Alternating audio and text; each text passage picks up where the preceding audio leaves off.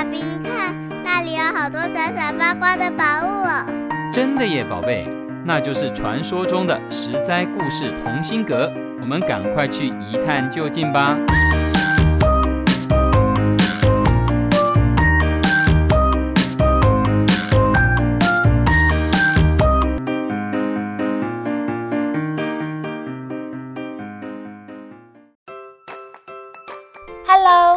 各位亲爱的小朋友好，寒假放得开心吗？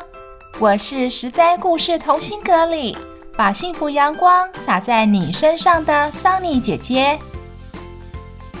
今年的元宵节你会做什么呢？除了吃汤圆、赏花灯、猜灯谜之外，当然也少不了听故事啦。大家知道吗？其实最早的元宵不是指汤圆，而是汉朝一个小宫女的名字哦。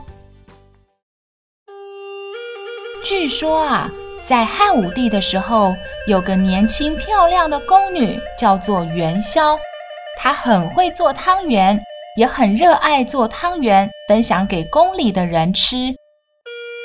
尤其是冰冷的冬天，吃上一碗热腾腾的汤圆。那是最幸福、最温暖的了。何况元宵姑娘做的汤圆特别软 Q 好吃，获得大家一致的好评。元宵姑娘虽然有好手艺，又得到大家的喜爱，可是她还是闷闷不乐。因为啊，住在宫中的宫女必须和父母家人分开，没事不能出宫。随着入宫的时间越长，元宵就越想家，特别是逢年过节的时候，想念父母的心情更是像泉水一样不断地涌出。好想回家呀，好想见见父母啊，可是一点办法也没有。这一天，元宵独自一个人坐在宫里的后花园，偷偷哭泣。两眼都哭肿了。恰巧有一位大臣经过，这个大臣叫做东方朔，个子矮矮的，却是上通天文，下知地理，对人亲切和善，又很聪明，所以大家都喜欢跟他做朋友。东方朔知道元宵姑娘的事情后，决定出手帮帮元宵姑娘。东方朔对元宵姑娘说：“你别伤心，虽然我没办法让你回家，但是我一定会想个办法让你的家人来城里跟你见面。”真的吗？能有什么好办法？元宵姑娘充满哀切，又怀抱着希望地望着东方朔。要知道，按照当时的规定，别说是回家了。连出宫都不太可能。东方朔拍拍胸膛，保证让元宵姑娘不必担心。这一天晚上，东方朔躺在床上，反复地想着：这些选进宫的宫女们，一定都跟元宵姑娘一样，离开家以后就一直想念着家人，渴望有一天能够和家人重逢。我该怎么做才能帮助他们达成心愿呢？啊，有了！东方朔翻来覆去，哎，想到了一个妙计。第二天，东方朔把元宵找来，详细问他家住在哪里，家里有哪些人。原来啊，元宵的家人就在长安城西北的山上。家中除了父母，还有一个比他小一点点的妹妹。东方朔亲自去了一趟元宵家，一方面探望元宵的家人，一方面也做了一些安排。元宵的妹妹正好可以扮演一个角色。回到长安以后，东方朔开始执行计划。他跑到长安大街上开了个小铺，准备帮百姓们卜卦算命。大名鼎鼎的东方朔居然要帮大家算命，真是稀奇。百姓们当然把握难得的机会，争先恐后的来到摊子前问卦。有人问工作，有人问感情，有人问家庭，有人问学业，问题各式各样。奇怪的是，不管问的是什么，求到的签竟然都一样，只有一句话：正月十六火焚身。意思是，一月十六号会碰上危害性命的火灾，怎么会这样呢？如果每个人求到的签都是一月十六号的时候会遭遇大火焚身，那是不是代表一月十六这一天，整个长安城都将陷入火海呢？大伙儿害怕的不得了。东方朔大声地说：“别慌，别慌。”让我来算算有没有解决的办法。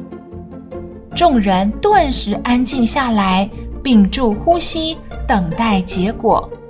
过了一阵子，东方朔缓缓地说：“嗯，正月十六非常危险，但是卦上看来，或许还有一线希望。”看着百姓们求助的眼神，东方朔接着说：“正月十三。”也就是后天傍晚，会有一位仙姑骑着灰色的毛驴从长安城西北方向过来，大家可以问问她该如何化解元月十六的大火。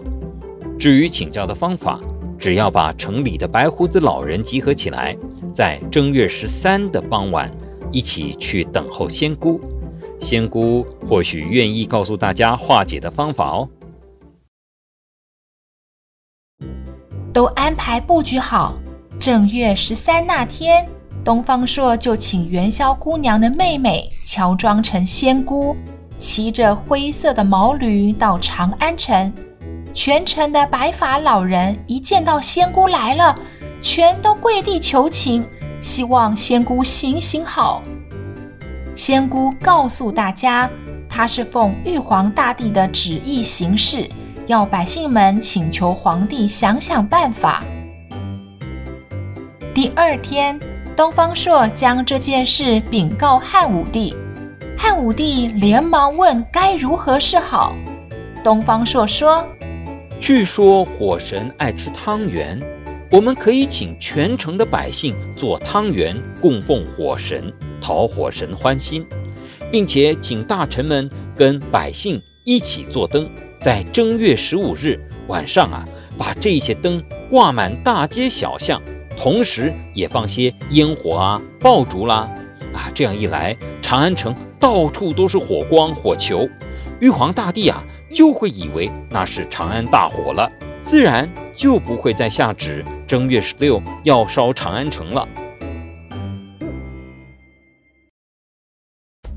武帝觉得非常有道理。便让宫中的嫔妃及侍卫都到街上去，混入百姓当中挂灯，再请宫女元宵做汤圆。到了十五日的晚上，元宵姑娘提着大灯在前方开路，东方朔捧着汤圆走在后面，穿过大街小巷供奉火神。这天晚上，元宵姑娘不但看到了亲人。武帝也因为百姓们玩得很开心，便下令以后每年一月十五日的晚上都要如此庆祝。于是啊，大家就把汤圆叫做元宵，称这一天为元宵节了。以上就是元宵姑娘的故事，祝大家元宵节快乐哦！我是桑尼姐姐。年节的四个故事到这边落幕，接下来会有什么新的故事系列等待小朋友呢？下周同一时间，实在故事同心阁一起揭晓喽！由实在实在网络教育学院制作播出。